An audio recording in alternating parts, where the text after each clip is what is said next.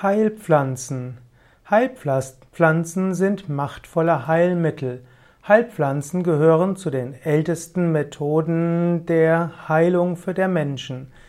Man weiß, dass schon schamanistische Kulturen und uralte Kulturen Heilpflanzen verwendet haben. Man weiß, dass Heilpflanzen schon in vorhistorischer Zeit verwendet werden.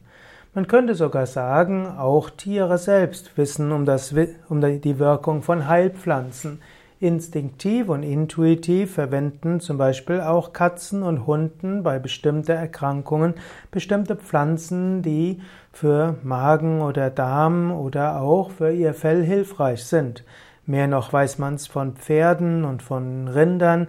Wenn sie auf der Weide sind, dann essen sie genau die Pflanzen, die für sie gut sind.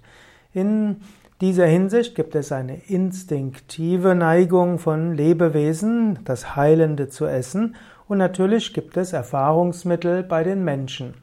Die Menschen haben zunächst das Wissen der Heilpflanzen mündlich weitergegeben von einer Generation auf die anderen. Es gab auch echte Heilerfamilien, wo das Wissen von Vater auf Sohn oder von Mutter auf Tochter weitergegeben wurde.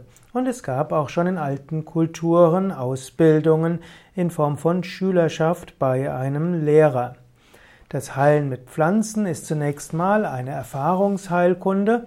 Man verwendet die gesamte Pflanze mit all ihren Heilkräften. Heilpflanzen können auf verschiedene Weisen wirken. Sie können die Selbstheilungskräfte des Körpers stärken, sie können den Körper reinigen, sie können ausgleichen. Manche Heilpflanzen haben Eigenschaften wie moderne Medikamente.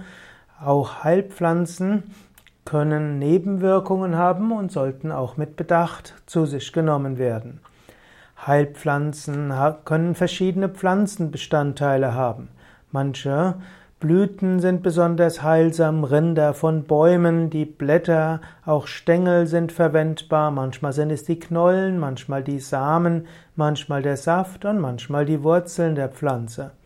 Die Heilpflanzen haben oft eine Vielzahl verschiedener wirksamen Substanzen, die sich gegenseitig verstärken.